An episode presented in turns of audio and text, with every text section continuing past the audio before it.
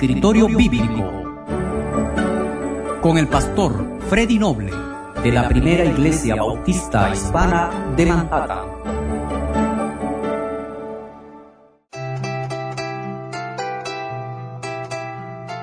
Regresar al Evangelio de San Juan capítulo 17 y verso número 3 me parece algo muy importante. Ya en otras ocasiones nos hemos referido a este pasaje, pero qué bueno es poder pensar de nuevo en, esta, en estas palabras que el Señor Jesucristo eh, pronuncia en el aposento alto la última noche cuando eh, iba a ser ya acusado falsamente por los eh, fariseos y por los saduceos, Jesús habló estas palabras eh, y lo hizo en, en, el contexto de una oración, la oración al Padre, la oración a favor de sus discípulos, de los discípulos de Jesús de todas las épocas, de todos los tiempos. Y creo que es importante esto porque si hay algo importante en la vida es asegurarnos de que nosotros realmente eh, conocemos al Señor y realmente tenemos la experiencia de lo que aquí la Biblia llama la vida eterna, que la Biblia llama en tantos otros lugares de esa manera.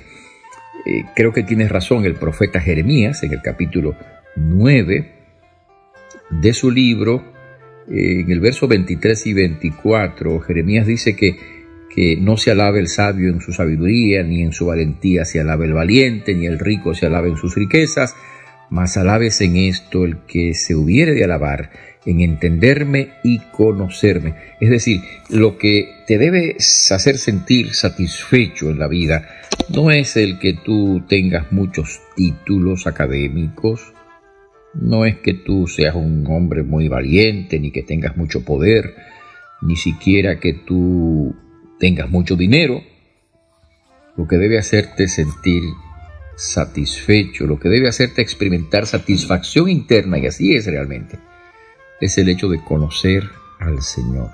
Así que es importante entender estas palabras. Las palabras son las que Jesús pronuncia en su oración de eh, el aposento alto en el capítulo 17, versículo 3. Y esta es la vida eterna que te conozcan a ti, el único Dios verdadero, y a Jesucristo, a quien has enviado. Jesús dice que la vida eterna consiste en conocer al Señor, es decir, eh, la manera como podemos tener vida es conociendo al Señor. Que te conozcan a ti, el único Dios verdadero, y a Jesucristo, a quien has enviado. Ahora, ¿qué es lo que implica conocer al Señor?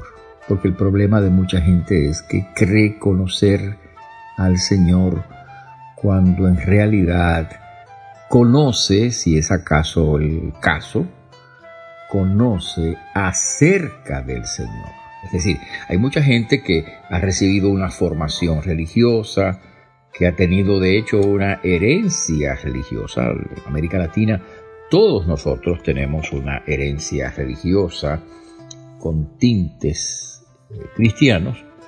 Así que mucha gente desde pequeño, tal vez en la escuela, en el colegio, eh, ha leído algún texto religioso, ha tenido que pasar por un proceso de estudios en, clases de religión, en fin, eh, y, todo el mundo tiene información acerca de, de, Dios y, o, quizás ha leído la Biblia.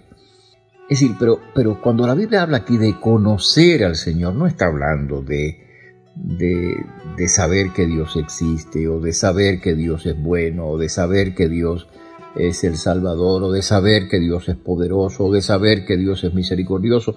Podemos saber todo eso sin que nosotros conozcamos en realidad al Señor. ¿Por qué? Porque conocer al Señor es una relación. personal con Dios.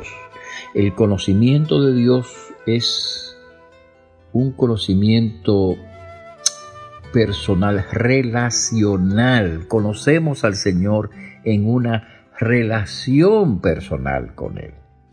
Así que no es conocer acerca del Señor, es conocerlo a Él.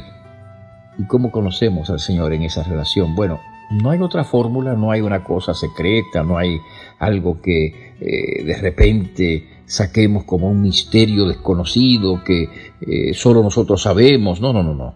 La Biblia es muy clara y muy amplia y muy diáfana en cuanto a eso. ¿Cómo conocemos al Señor? Bueno, en primer término, obviamente tenemos que saber acerca de Él, quién es Él, eh, qué ha hecho Él por nosotros en Cristo Jesús.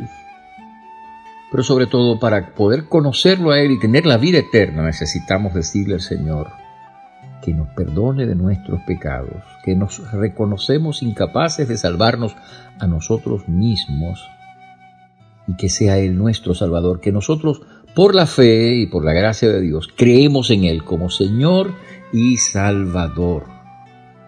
Así que cuando pasa eso, le estamos abriendo la puerta del corazón al Señor.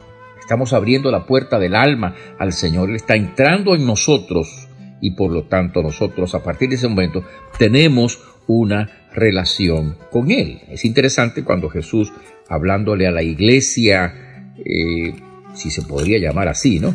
La iglesia de la Odisea, Apocalipsis capítulo 3, gente que estaba más muerta que viva, según dice Apocalipsis, Jesús dice, He aquí yo estoy a la puerta y llamo. Si alguno oye mi voz y abre la puerta, entraré en él y cenaré con él y él conmigo. Algunos argumentan que este versículo no puede ser usado en términos de una relación personal porque está hablándole a la iglesia. Pero si usted observa el versículo, el versículo dice, si alguno, o sea, si alguien, está hablando de un individuo, si alguien me escucha, yo estoy llamando, dice Jesús, si alguien me escucha y abre la puerta, pero la puerta de su corazón, de su vida, de su alma, entraré a él y cenaré con él y él conmigo. Entonces, cuando tú escuchas al Señor que te llama a arrepentirte de tus pecados y a creer en Él, entonces tú lo recibes. Es decir, Él entra en tu corazón, por la fe tú lo recibes, te conviertes en un hijo de Dios y por lo tanto empiezas a tener una relación con Él.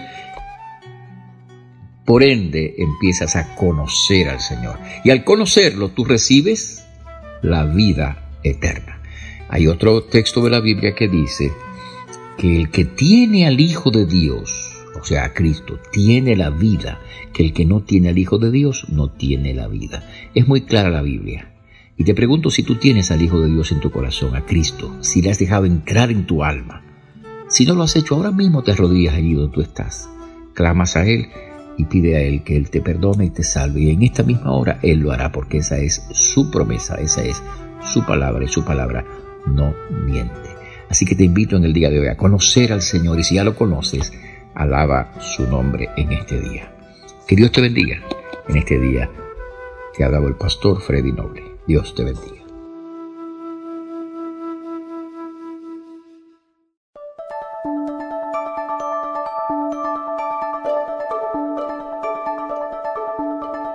Escritorio Bíblico con el pastor Freddy Noble de la primera iglesia bautista hispana de Manhattan.